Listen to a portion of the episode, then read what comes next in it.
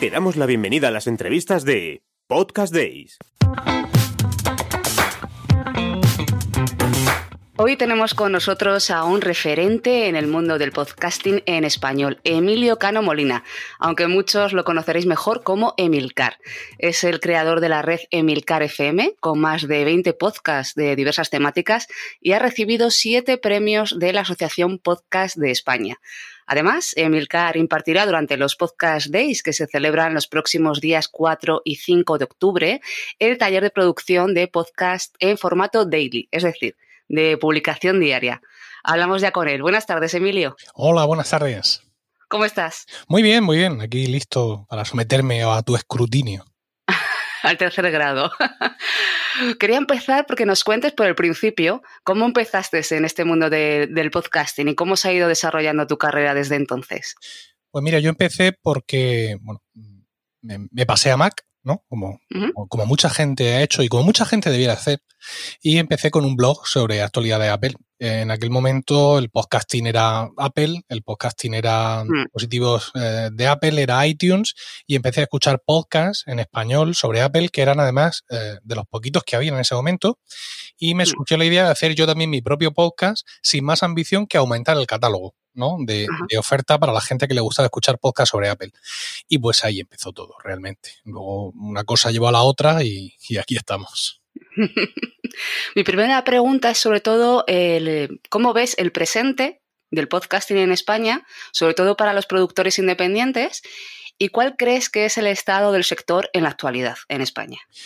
Bueno, esto es una pregunta muy difícil de responder cuando la entrevista no es en riguroso directo, porque solo en ese momento puedes estar, digamos, eh, no ya acertando, sino emitiendo un juicio eh, objetivo correcto. Porque si esta entrevista se va a escuchar mañana, mañana todo esto habrá cambiado. Sobre todo a mm. nivel internacional, el podcasting, el mundo del podcasting está sufriendo todos los días un montón de noticias, todos los días un montón de novedades, movimientos muy grandes con empresas muy grandes que hasta hace cinco minutos, por así decirlo, no estaban aquí.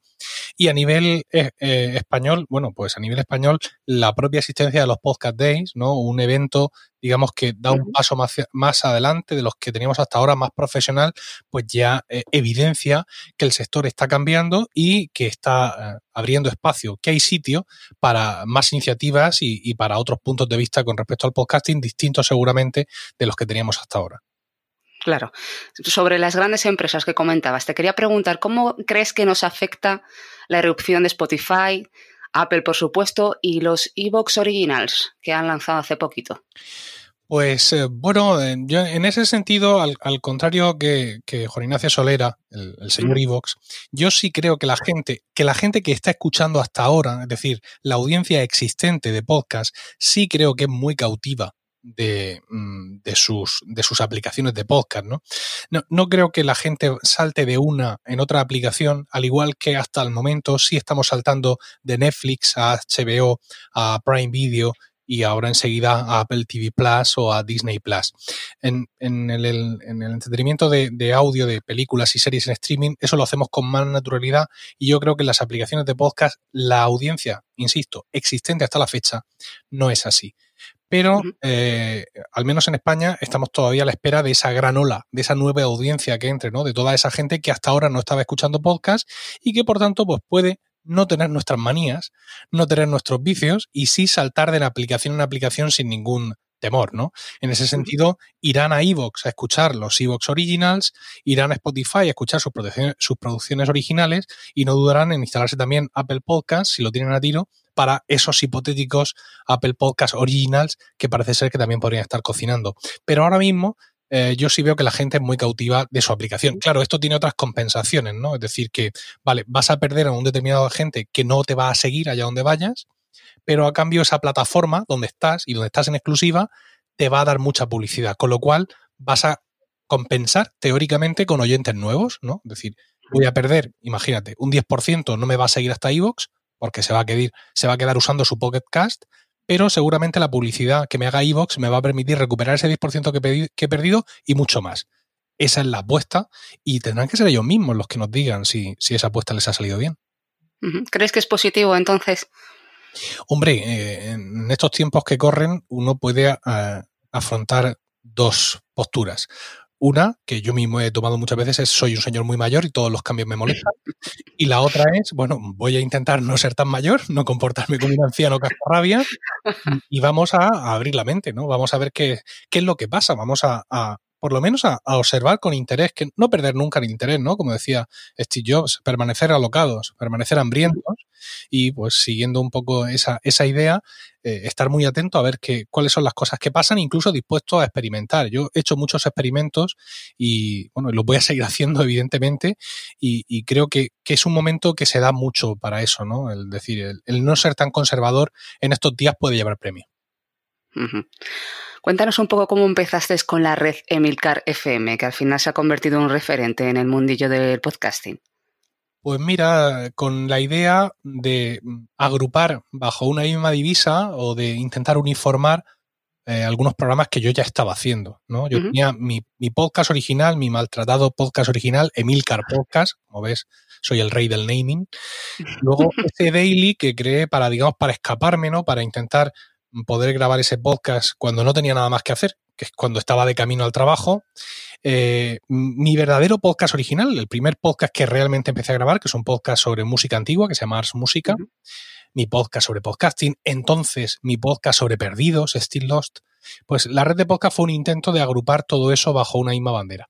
Y una vez que ya lo tuve más o menos consolidado, una vez que incluso ya llegué a ese nombre de Milcar FM y todo eso, pues ya pues empezar a buscar a otra gente, ¿no? A gente que pudiera venir de fuera, por así decirlo, gente que no fuera ni yo, ni mis colegas, ni mi mujer, y que estuvieran dispuestos a hacer eh, podcast bajo nuestra divisa. Y así pues entraron Cuatro Ventanas, Impetu, Swiss Spain, Perspectiva, eh, podcast que muchos de ellos siguen, siguen con nosotros, siguen vigentes, siguen contando con el favor de los oyentes y que poco a poco y con las nuevas ediciones han ido dando forma a lo que es nuestra red de podcast hoy en día. Y desde tu punto de vista, Emilio, ¿cuáles crees que son los principales retos a los que nos estamos enfrentando los podcasters en la actualidad y también en un futuro próximo, con tanto movimiento que comentábamos antes? Pues mira, los retos son encontrar para nosotros las respuestas correctas a algunas de las preguntas que incluso me has hecho hoy o que me podrías hacer en otra entrevista o que te podría hacer yo a ti, ¿no? Eh, ¿Qué hago con mis podcasts? Eh, que sigan siendo universales, nos ceñimos al, al viejo lema del podcasting MP3 más RSS, que todo el mundo me encuentra en todas las plataformas, o intento buscar el favor o incluso un contrato con la plataforma para dar una exclusiva, para estar allí, para que yo vea que mi producto ya se valora bastante desde el principio, pero digamos conduciendo a mi audiencia a un sitio concreto para escuchar, ¿no? Bueno, son, son muchas dudas que hay en el aire. Como he dicho ahora mismo, yo creo que hoy en día la audiencia existente todavía es muy cautiva de su aplicación, pero no sabemos cómo será la audiencia futura, ¿no? Entonces, en función de esa respuesta futuro que nosotros nos demos, de esa apuesta que queramos hacer, pues a unos nos va a ir mejor y a otros nos va a ir peor. Pero no hay manera hoy de anticipar eh, cómo nos va a ir a todos, ¿no? Y quizás sea ese lo fantástico del momento, que está, está todas las, todas las apuestas están muy abiertas. ¿Qué consejos podrías darles a las personas que estén valorando lanzarse al mundo del podcasting? Sobre todo lo que hablábamos antes, cómo monetizar esta creación. Bueno, pues eh, quizá el primer consejo sea no pensar directamente en la monetización, sino pensar en hacer un producto que sea viable para ellos, ¿no? Es decir, que, que trate un tema que les entusiasme, que vayan a poder ofrecer una calidad técnica mínima a la altura del estándar de hoy en día y que sea un programa, un podcast interesante y que ellos puedan hacer, ¿no? Es decir, que su compromiso diario, semanal, quincenal, eh, les permita a ellos con su vida, pues poder ofrecer un contenido de calidad, saber que van a tardar tanto en preparar el programa, saber que van a tardar tanto en grabar, que van a tardar tanto en editar, ¿no? Lo primero es crear ese producto viable. Y a partir de ahí, una vez que tengas eh, eh, una comunidad que te sigue y que esté lista y dispuesta a escuchar tus contenidos, pues ya las formas de, monetización son muchas y diversas, ¿no? No hay por qué ceñirse a una sola y en su momento, según la forma que cobre tu audiencia y la forma que cobre tu comunidad, será la propia comunidad la que te dé esa pista sobre cuál es la forma en la que quizá puedas monetizar tus contenidos. Y Emilio, ¿crees, como dicen otros expertos, y parece que es una opinión unánime, que el podcasting está revitalizando la radio tradicional?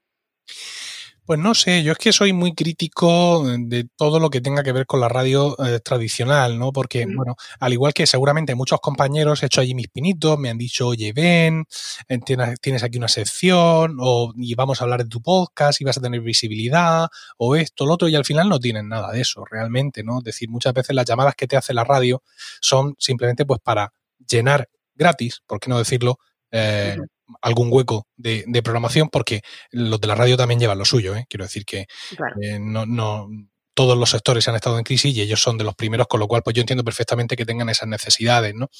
Em, no sé, además la, radio es una cosa que es muy distinta de unos países a otros eh, y desde fuera ahora mismo y con este punto de vista crítico motivado por mi propia experiencia, me cuesta emitir un juicio de cómo el podcasting puede afectar positiva o negativamente eh, a la radio. Hay muchos aspectos de la información en formato de audio que es, propio de la radio, es decir, la noticia online, cuando está el, eh, ahora mismo un proceso de investidura de un nuevo gobierno, todo eso, eh, esa noticia del día, la última división del último ministro del Reino Unido.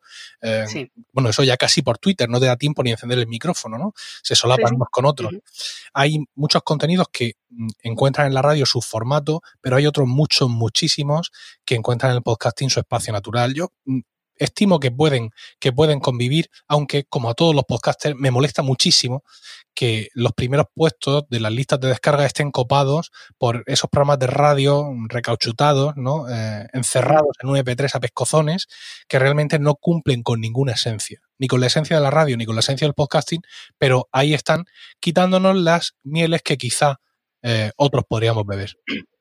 ¿Cuál crees que es la esencia entonces del podcasting? ¿Cuál es esa diferencia con los programas que me estabas comentando que copan los primeros puestos? Pues mira, mm, para empezar yo creo que es el, tono, ¿no? La, confianza con el locutor, con, con quien te está transmitiendo creo que eh, por mucho que existan figuras de la radio enormemente relevantes, profesionales súper capacitados y con una gran capacidad de comunicación, la influencia directa que siente el oyente con nosotros es muy distinta. No, no es ya, oye, Carlos Herrera ha dicho esto del PSOE ¿no? o del PP, no, es eh, este, este tío o esta tía me ha dicho esto y me ha recomendado este servicio o me ha recomendado este producto o mm, acaba de contar una cosa sobre productividad mm, para el trabajo.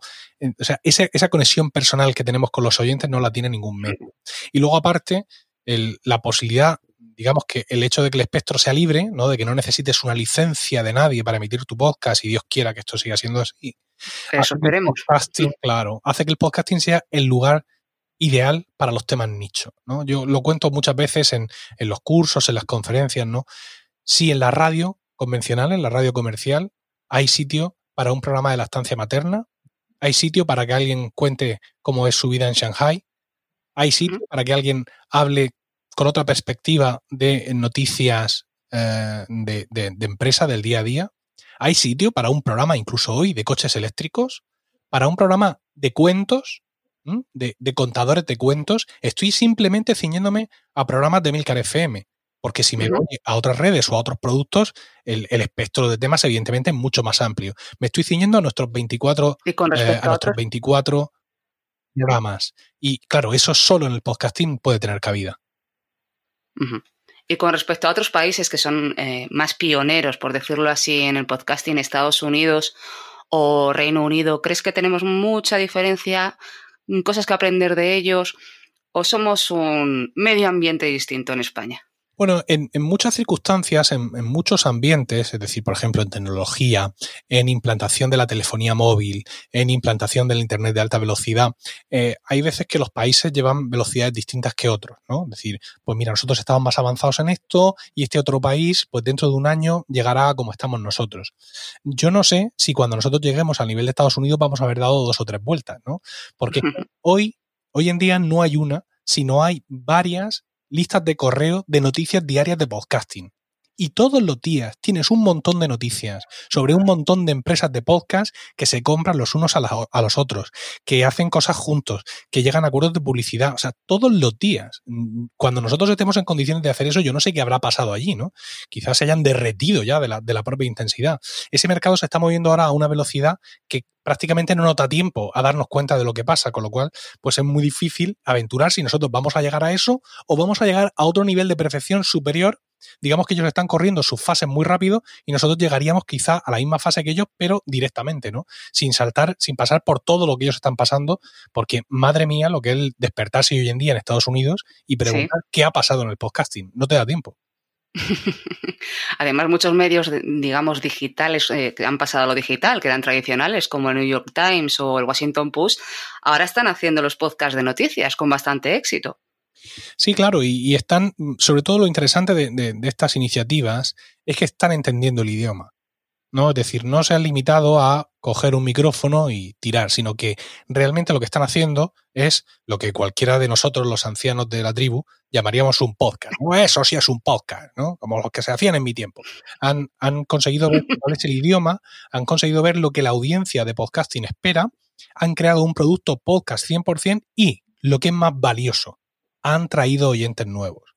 La idea de Milcar FM de mi red de podcast, de eh, intentar mm, tocar temas que no fueran habituales, se basa precisamente en eso, ¿no?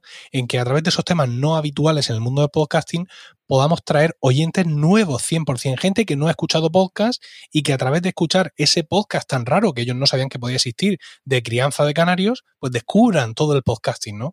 Y eso es un favor que al podcasting norteamericano sobre todo le están haciendo medios como el New York Times o el Washington Post. De acuerdo. Y Emilio, cuéntanos un poquito en qué consiste el taller que vas a impartir durante los Podcast Days.